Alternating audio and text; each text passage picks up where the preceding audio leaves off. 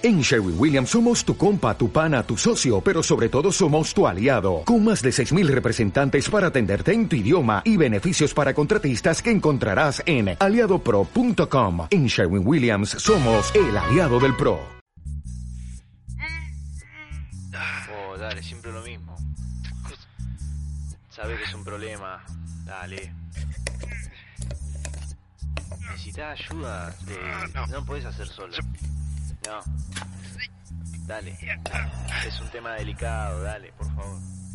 Dos museos en conserva. ¿Cuál es tu actitud en cuanto al envejecimiento de la obra? ¿Cuál es tu actitud? ¿Cuál es tu actitud? Y en relación al montaje de la obra, nosotros el año pasado montamos tu obra porque la usaron los chicos, mira, al montaje y al uso de la obra. Eh, nosotros la, la, montamos, yo la, volví a armar y la, armé con las fotos que teníamos de referencia eh, del montaje de cuando había sido la Bienal. Eh, ¿Vos no dejás alguna especie de registro, de plano, o, o, más o menos te da lo mismo si queda un poquito más acá, un poquito más allá? no sé cómo nos estamos viendo, yo creo que te estás viendo vos mismo yo me estoy viendo en tu pantalla, me parece. Sí, por, e, eso, no sé cómo salir de, esto de compartir pantalla. Me, sale algo raro. yo tampoco. Bueno, no importa, te vas a saber vos. Me quedé como chiquito ahí. Eh, no, no, vos sabés que eso fue como una de las charlas que hemos tenido, entre tantas otras, con Danny Fisher, que me decía de, de que tenía que como trabajar con, algún tipo de plano de obra para, para cuando se tenga que montar o no montar, sobre todo con esta cuestión de que ponerle que la obra puede ser vendida al exterior y no necesariamente tenés que armar la voz a la obra, teóricamente la tiene que armar, la va a armar cualquier montajista que esté como, eh, como preparado para eso.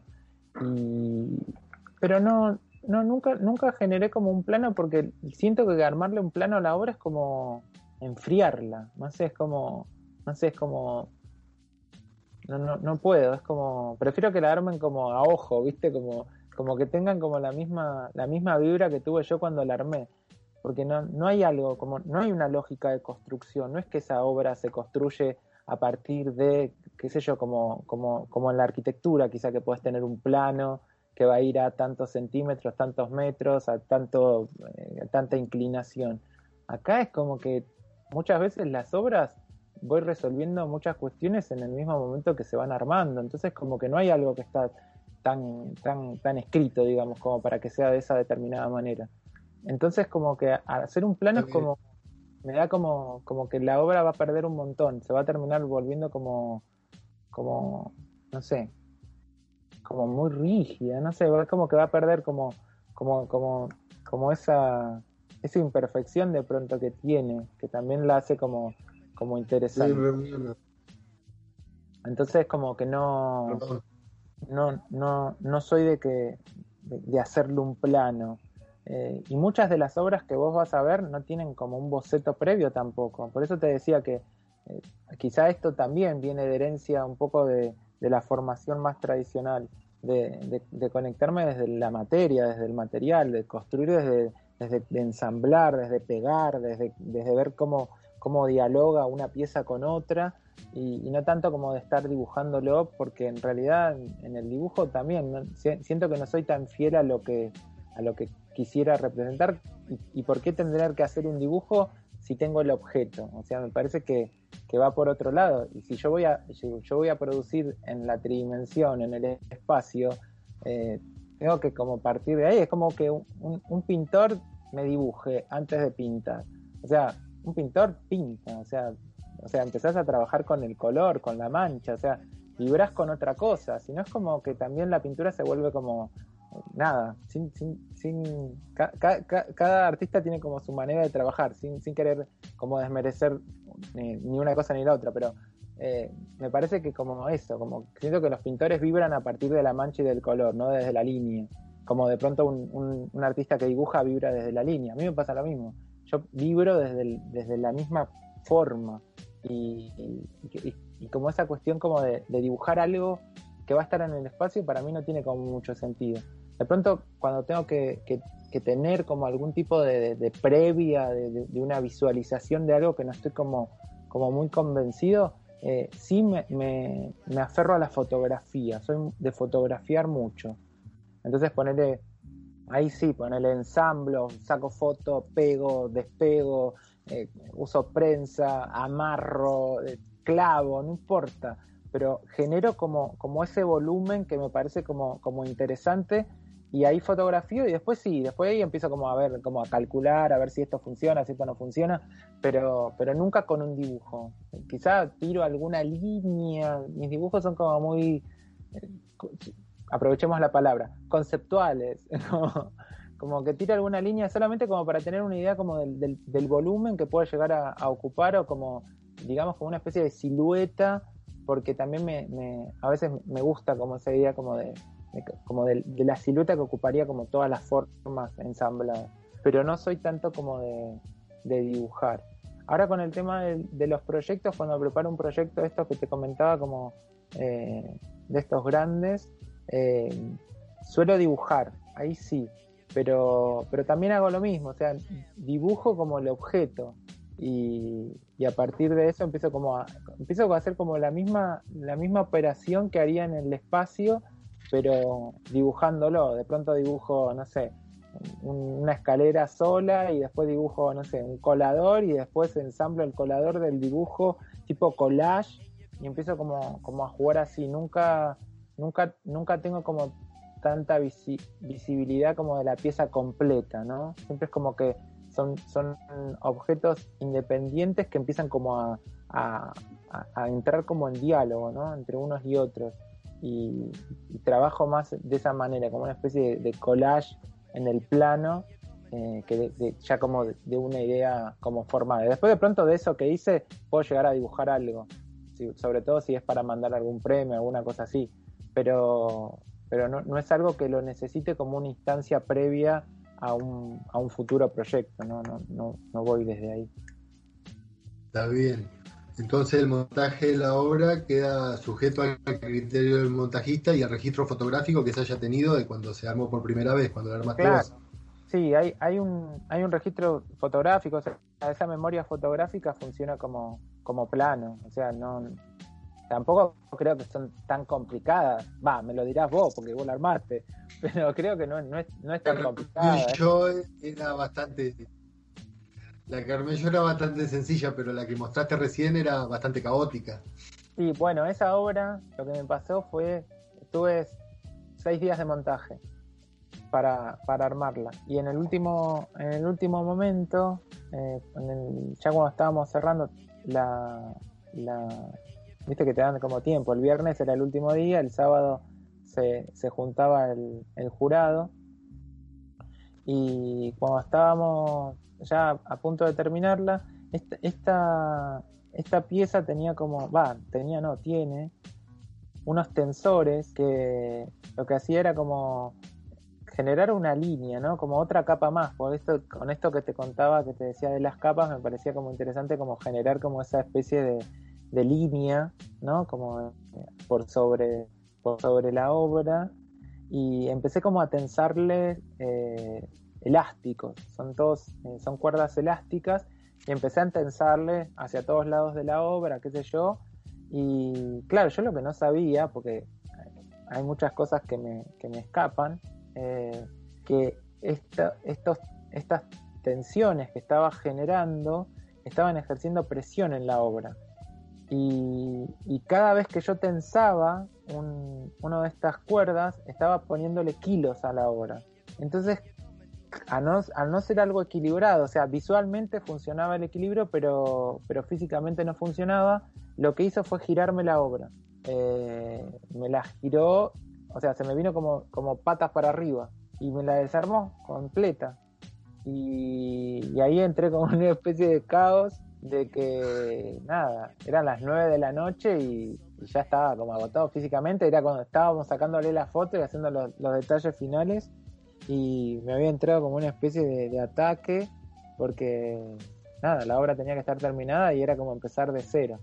Así que más o menos pudimos como armarla y ahí vinieron como todo el equipo de los montajistas de, de la universidad ahí de 3, 3 de febrero y bueno, estábamos todos, inclusive los mismos chicos que estaban montando sus obras que habían terminado, eh, qué sé yo, estaba Huguito Abeta, bueno, nada, había un montón de chicos que estaban ahí, Leo Zambón, que me ayudaron como, como armar otra vez la, la mole esa porque no, viste, no, que había quedado como ahí, sino desarmada. Así que, bueno, aprendí ahí el tema de, de los pesos, ¿no? los pesos y la fuerza. Yo justo te iba a preguntar si funcionaban como sostén de la obra, pero en realidad no funcionaban como para tirarla más que para sostenerla. Claro, en realidad hay muchas cosas en la obra que, que son como mentiras, ¿no? Que, no, que no son reales. En, en una de, la primera, de las primeras obras, inclusive anteriores a esta que te mostré deben sacar, eh, trabajaba mucho con la idea del equilibrio. Me parecía como como interesante jugar con, esa idea. Y, armaba obras, yo creo que acá no tengo ninguna, armaba obras que jugaban con esa idea como del, de lo inestable, ¿no? Como que vos veías la pieza que estaba sumamente equilibrada, pero a su vez era súper frágil, porque la obra podía como desarticularse o caerse en cualquier momento. Entonces te armaba un volumen muy grande que por un lado sostenía sobre algo como muy rígido, pero por la otra pata era una, una pila de copas de champagne y que en realidad eso lo sostenía, o sea, no era, no era mentira, sino era verdad. Y claro, después, como, como esto me pasó con los pesos que le agregaba a la obra, en esto lo mismo, se, se, como que se, se, iba de equilibrio de eje y se me desarmaba la obra. Entonces em, tuve que empezar a como a, a, trabajar eh, con, con, falsos equilibrios, como que la obra, si bien vos la veías y te da como esa sensación de que estaba a punto de, desarticularse o de romperse, pero en realidad por dentro tenía toda una estructura de hierro que la obra no, se iba a caer nunca, porque toda la primera parte era como esta idea de armar castillos de, de naipes, o sea, yo lo armaba, me quedaba buenísimo, pero quizás cuando ponía las últimas dos cartas se me caía. Entonces tuve que empezar como a trabajar con esta idea de, darle como solidez al, al trabajo o a la obra que si bien podía generarte una sensación de, de, fragilidad o de, o de, desequilibrio, en realidad eh, por dentro tenía como toda una estructura que se la bancaba, que la aguantaba, porque si no era como imposible, porque era como, como nada, era como bastante azaroso, porque podía llegar y terminarle y quedar bien, y después a los dos días alguien limpiaba la sala y, pateaba una copa y se caía y se desarmaba toda.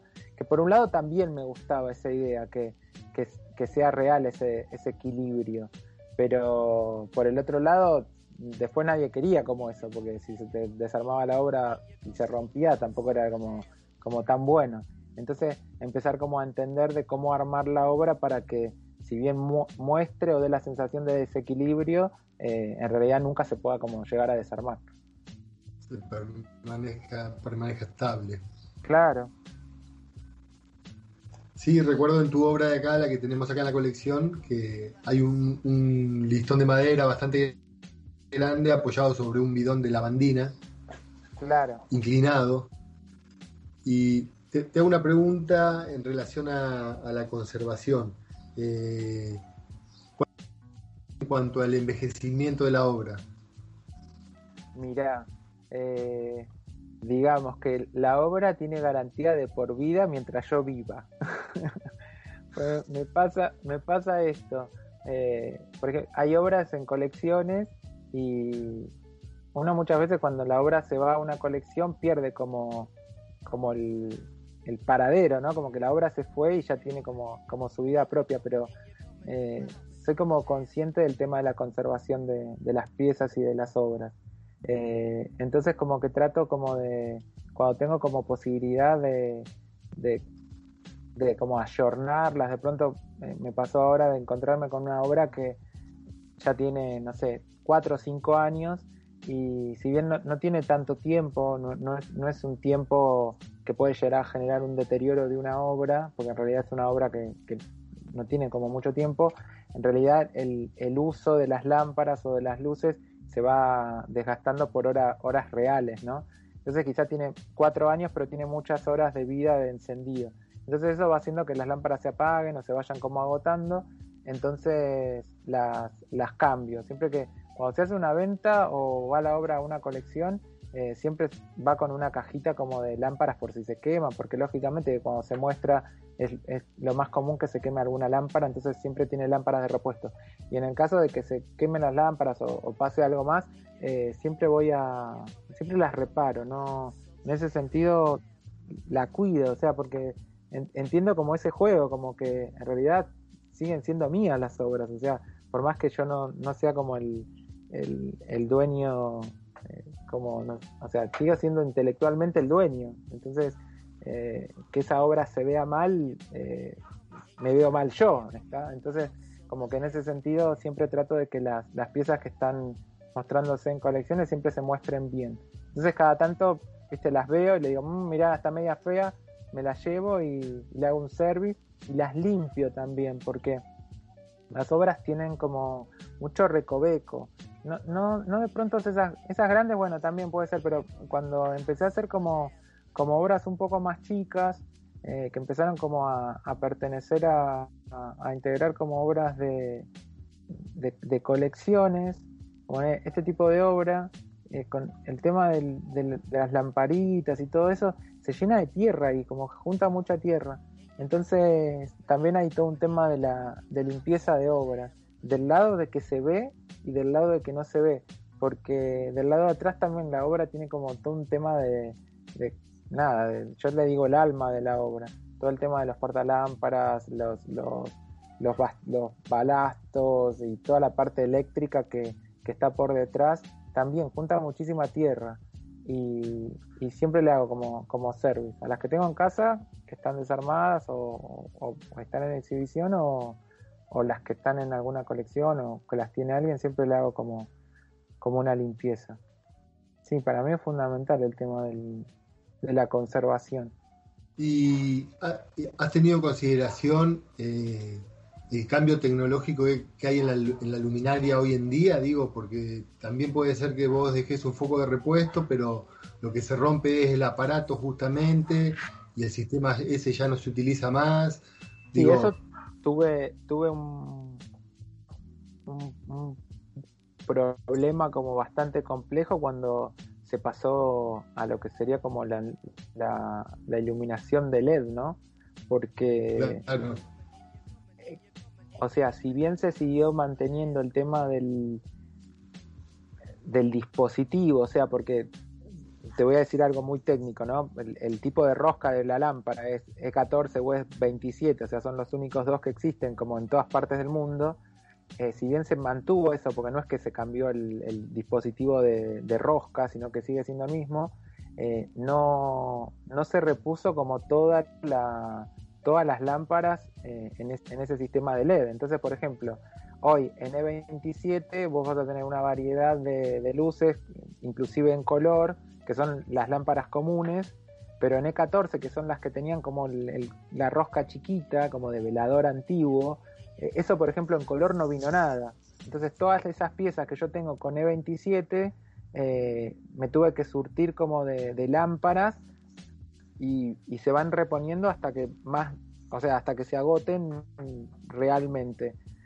Y el día que se agoten tendremos que ver la posibilidad como de reformular la obra para que se siga viendo con, luz, con sus lamparitas, pero pasarla a otro sistema o, ver de qué manera adaptarla si no queremos... Eh, por eso te decía, como mientras que esté vivo yo, las puedo tocar y retocar, porque yo creo que a un coleccionista le decir, mira, vamos a adaptarla en función a las nuevas tecnologías de lámparas, no creo que el coleccionista me diga, no, no, toques la obra, sí. no, no es que la toca un, tercero, sino que la sigo, la sigo como manejando yo. Entonces, en ese sentido, creo que no, no hay problema. Pero sí, eso me jugó como bastante en contra, sobre todo cuando, cuando ya tenía como un sistema de, producción o de construcción con, con, ese, con ese material y empezó como a escasear. Y ahora, ahora me pasa eso, de pronto ahora, por ejemplo, los tubos fluorescentes redondos, circulares, ya no están, no existen. Y... ¿Tienen de LED? No, no, de los fluorescentes, los redondos. Y ahora ah. de LED, de LED no se hizo eso. O sea, esa tecnología se cambió por otra cosa. Y ahora nosotros de LED tenemos, por ejemplo, unos círculos así que son finitos, pero no, no, no es, no, es el tubo redondo.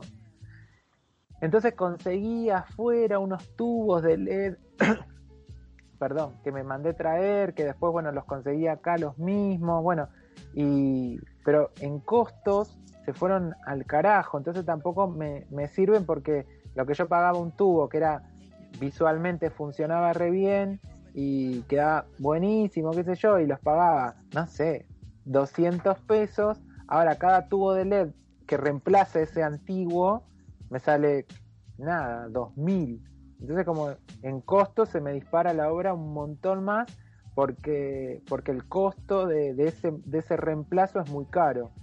Eh, entonces ahí es como que tuve como un, un, tema como bastante complicado. Ahora tengo LED y por ejemplo en la última obra estoy usando todo LED, pero bueno, ya trabajo en función al LED que, que, considero que tiene un costo en el mercado que es adecuado, no voy a utilizar justo un tubo de LED que, que me lo traigo de China, que me sale un montón traérmelo, y, o sea, no se justifica. Pero sí, estoy, estoy cambiando como esa, esa idea de, de utilizar como los LED ahora y, dejar un poco el tema de la, de, la, de la iluminación tradicional. Aunque tiene como esa cosa también como, como vintage que me gusta. Que a veces como que digo, ay, si le pongo LED, me pasa esto, como que se vuelve como plástica, como plástica en el sentido que el LED ya no es vidrio, no es la lámpara de vidrio, es una lámpara de plástico. Y al utilizar plástico, plástico, plástico, plástico, me siento que estoy haciendo como una cosa de plástico, ¿no? y de pronto la lamparita de vidrio tenía como, como otra historia, ¿no? Como otra... Y eso me gusta. otra sensibilidad. Claro, y eso me gustaba que aparezca. Entonces, inclusive los vidrios no son todos iguales en, en cuanto al, al, color y le da también como otra tonalidad. Entonces, el LED es como más, más estándar y es todo igual, todo regular, toda la misma luz, no tiene intensidades, nada.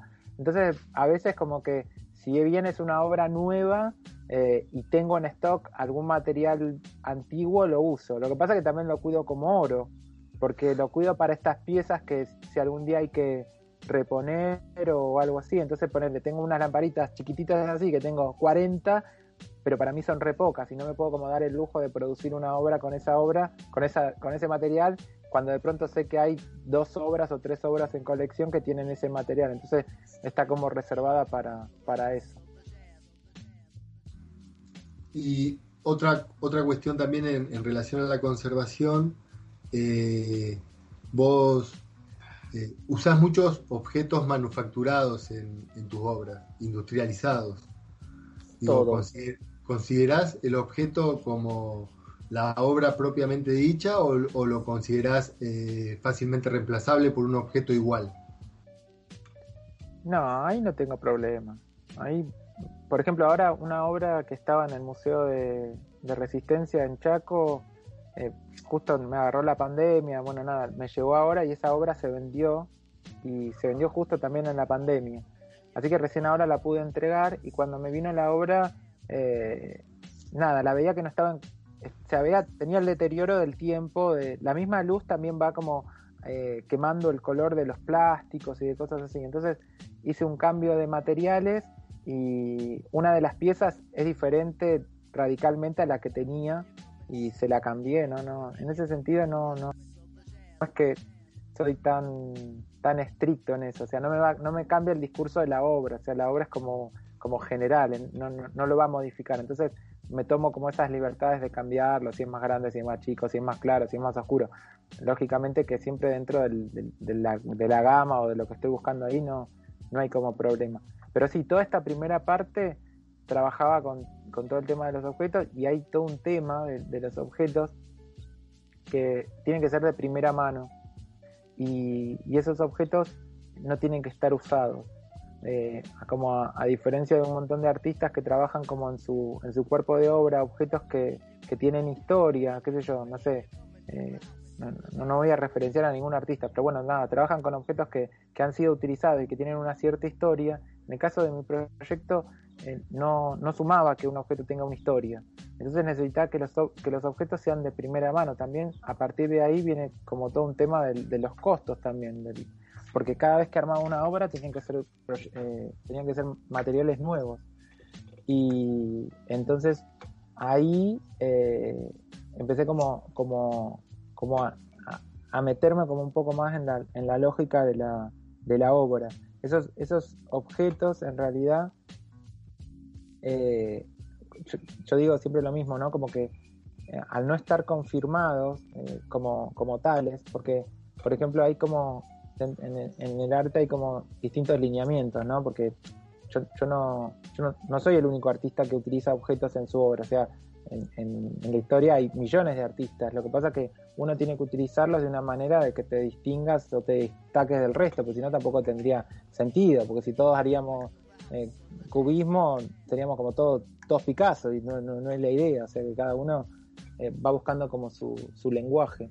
Y, me parecía como importante el tema de, que esos objetos no tengan historia y que sean nuevos. Y, diferenciarme como de, de, otros artistas como con esta idea, como de pronto eh, al no, utilizar objetos como, antiguos que no tienen historia, eh, ese objeto se, se designifica. O sea, nosotros tendremos todos estos artistas que trabajan con la resignificación. Bueno, yo a la carretilla le pongo un almohadón y te digo, Facu, sentate, y vos estás sentando, o sea, esa carretilla no es una carretilla, sino es un sillón, porque yo la reconstruyo, la, deconstruyo eh, en el objeto sillón. Entonces estoy construyendo objetos y hay un montón de artistas que hacen eso. Eh, en, el caso de mi obra yo no lo deconstruyo, sino que yo lo, lo designifico, o sea, le saco la significación porque no está confirmado como tal. O sea, si yo a una carretilla no le pongo tierra, no es una carretilla porque nunca, nunca fue como, como confirmado a partir del uso. Y si a esa carretilla no le pongo un almohadón y no la resignifico en otra, en otra cosa, ¿qué me queda? Nada, la materia. Y era lo que a mí me interesaba, como volver a esta, a esta idea de, los primeros proyectos, o sea, quedarme con la materia. Para mí, eh, la carretilla no es una carretilla, para mí es, es una forma. Y, eso se suma a la capa de color y se suma a la capa de la luz, y ahí se como que se constituye, se cierra como la idea de, del trabajo. Eh, y, todos esos objetos están utilizados como, eh, como no, no, no en su función. O sea, vas a ver que ninguna escalera se puede pisar, ninguna carretilla se puede subir, ningún cono de marca nada. O sea, siempre están como, como fuera de su, de, su lugar, ¿no? Los contenedores no contienen, claro, el contenedor no contiene, la botella no, no, no, no tiene nada. O sea, siempre como, como designificarlos, ¿no? Nunca nunca utilizar el, el, objeto en su función de uso, ¿no? Bien, eh, muy interesante lo que me decís porque es algo que nosotros pensamos bastante, eh, sobre todo en estas cuestiones del arte contemporáneo, ¿viste? Eh, si el objeto se debe conservar como tal o si lo que se debe conservar como tal es la idea del objeto como vos la utilizaste. por eso iba la pregunta. te, muestro como con una obra que de pronto es la más, como la más, la que más juega con, como con esta idea, este, proyecto de las carretillas, que yo le llamo de las carretillas, es como, como esta idea, como decir, bueno, no es una carretilla, es, es, es como si fuera el, la forma que me permite a mí como construir este, este discurso, o sea, no, no son carretillas, no son, no son sillones, no es otra cosa. Eh, es como un módulo de obra. Claro, o sea, no, no es nada, o sea, y, muchas veces eh, pasa que la gente cuando la ve queda como flayada con la luz o con la forma o con lo que sea, y después dice, ay, no me había dado cuenta que eran carretillas, o sea, como que la forma real de la pieza está como realejada de, de, eso, entonces después aparece como esa referencia al objeto mismo que a mí me gusta que pasa eso, cuando pasa eso, como te digan, wow, son carretillas, es verdad, como nada, había visto te, te, empiezan a flashear que habían visto la corona de la Estatua de la Libertad, que habían visto, no sé, la cola de un pavo real, no me importa, esa, como, como, como lo que ven, pero me parece como interesante esa cuestión de no ver eh, ese objeto, o sea, que el objeto se, se desvanece en, en función a, a la búsqueda de, una nueva forma, y eso me parece como que está, que está bueno como, como, bueno, nada, como, como búsqueda. De una. Sí, yo a mí me pasó eso con la obra de las carretillas. No me di cuenta hasta la tercera vez que la vi, creo, más o menos. Igual no la vi en directo, la vi así en foto siempre, pero me, había pasado eso. Esta obra fue como re graciosa porque yo le había presentado el proyecto para, para una, una, una clínica que estaba haciendo en su momento. Una clínica re dura fue, porque fue Intercampo, que era una, una, residencia, una clínica que hacían en, en, la Fundación Telefónica, que creo que duró tres, tres ciclos, y yo entré en el último de la beca esa, y que estaba bueno porque la fundación lo que hacía era como traer, eh, nada, gente del exterior, y, ellos eran como los tutores de tu, de tu, de tu residencia, no de tu residencia, de tu, de tu clínica. Entonces yo tuve como la, posibilidad de, trabajar y hacer clínica con Luis Kamitzer, ponele.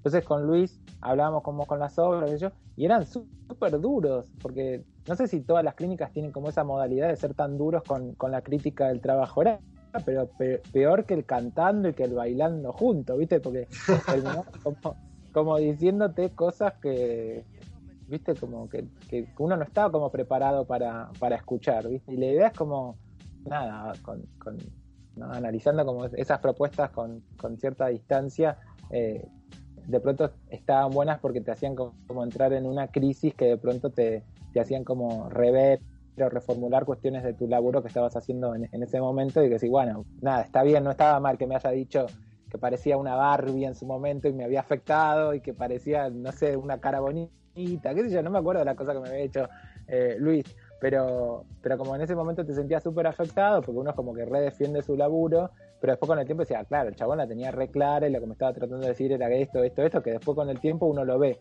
pero en ese momento era como bastante, bastante dura. Y esta obra había sido como la más criticada, la más bastardeada.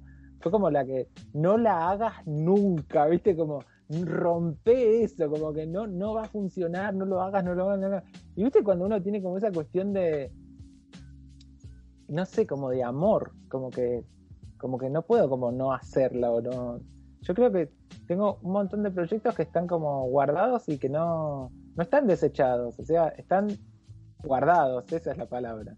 Y con están en latencia.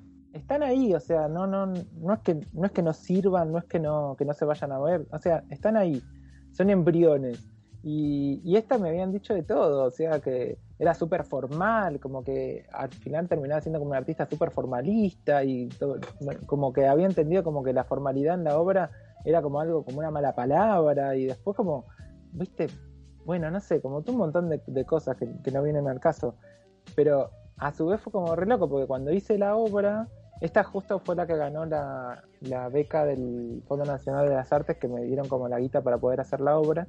Eh, después fue una de las obras que más circuló porque ya me aburrí de armarla y ya creo que la última, el último montaje ya ni lo había hecho yo, pero fue una de las obras que más circuló y, que más publicaciones tiene, o sea, está publicada en un montón de lugares. Fue como re loco eso, pues fue la obra que menos fe se le tenía eh, por un montón de, cuestiones que, han sido como estudiadas en su momento, y en realidad fue como la, obra como, nada, es la, la, Gioconda de Miguel de Leonardo, ¿viste? Como como esa cuestión como que cuando, cuando si te tienen que asociar a algo, viste, Argentina, Maradona, Messi, bueno, cuando dice Leo Damonte dice carretilla amarilla, porque no es como ya la manera de, identificarte. Y, nada, pasó eso, fue como muy gracioso. Yo la quiero mucho esta obra, viste que tenés como obras que son más queridas o no, bueno, si bien estoy como agotado de armarla, pero siempre que hacen, un, hacen una muestra, sobre todo si son como eh, como con un carácter así como más histórico, retrospectivo, qué sé yo, que muestro así en, provincia, como fue ahora la muestra del, Museo de, Bellas Artes de, Chaco, me dijeron, bueno, la, de las carretillas, la de las carretillas, era como, la vas a traer, como, como muy Infaltable. Es la infaltable, tal cual. Bueno, y esta hora, por ejemplo, me pasa que tiene todo el tema de los LED, todo lo, lo que son tubos rectos es todo LED. Y todo lo que es los tubos circulares son los antiguos. Y ya están súper agotados. Y ahora ponele, si tengo que reponer esto en LED, estamos hablando de un número bastante grande. Entonces por eso es como que no, no la estoy como, como armando más, a no ser que me sean magos, como le dije a, a los chicos del museo de, de Chaco. Yo las llevo, pero ustedes se encargan de conseguirme las luces nuevas, que sabía que no las iban a encontrar. Y pobre santo, me encontraron no sé si cuatro o cinco eh, que los encontraron en Corrientes y fueron los que pusimos en la parte como de, del frente que se veía, fueron como lo, donde tuvo como la parte más de iluminación como más nueva y de la parte de atrás tenía como la parte como más más más feíta, más agotada. Ahí va, muy bien.